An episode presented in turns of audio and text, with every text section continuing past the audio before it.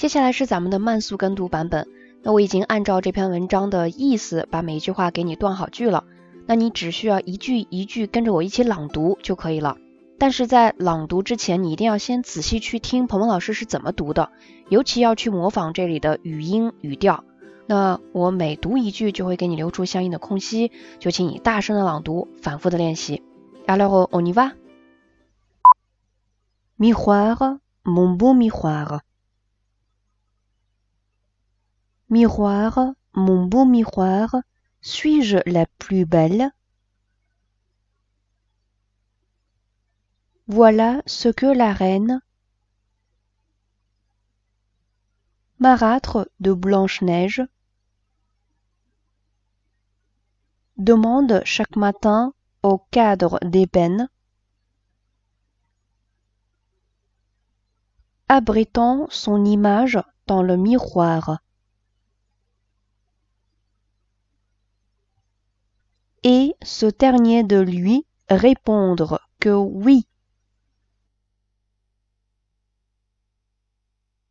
Elle est la plus belle. Jusqu'à cette aube fatidique où le miroir lui révélera probablement sous quelques rides que dorénavant Blanche-Neige la surpasse en beauté.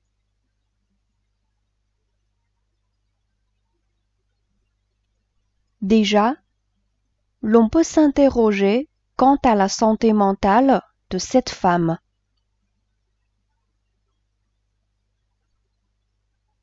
Reine de son état, qui entend des voix en provenance de son reflet.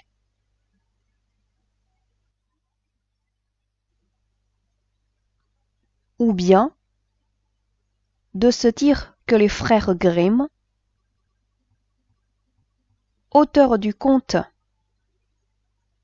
furent interpellés par cette forte propension féminine. Mais aussi masculine. À scruter le miroir. Pour traquer la ride précoce, la disgrâce invisible au commun, le marqueur signifiant l'écart entre l'image idéale de soi et la réalité d'un miroir qui, paraît-il, ne ment pas. Et ce, jusqu'à l'obsession, jusqu'à s'en rendre malade, ou jusqu'à réveiller la folie. En somme, pour les frères Grimm, le miroir est l'ennemi du bien.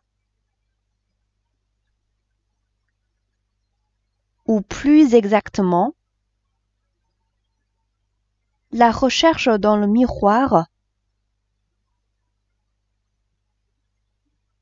d'une quelconque vérité sur soi, nécessairement désagréable, conduit à sa propre destruction. Évidemment, ce conte est une métaphore. C'est de beauté intérieure dont il est question. Celle de l'âme, Celle du fond du miroir, et nul n'y échappe. Pas même Dorian Gray.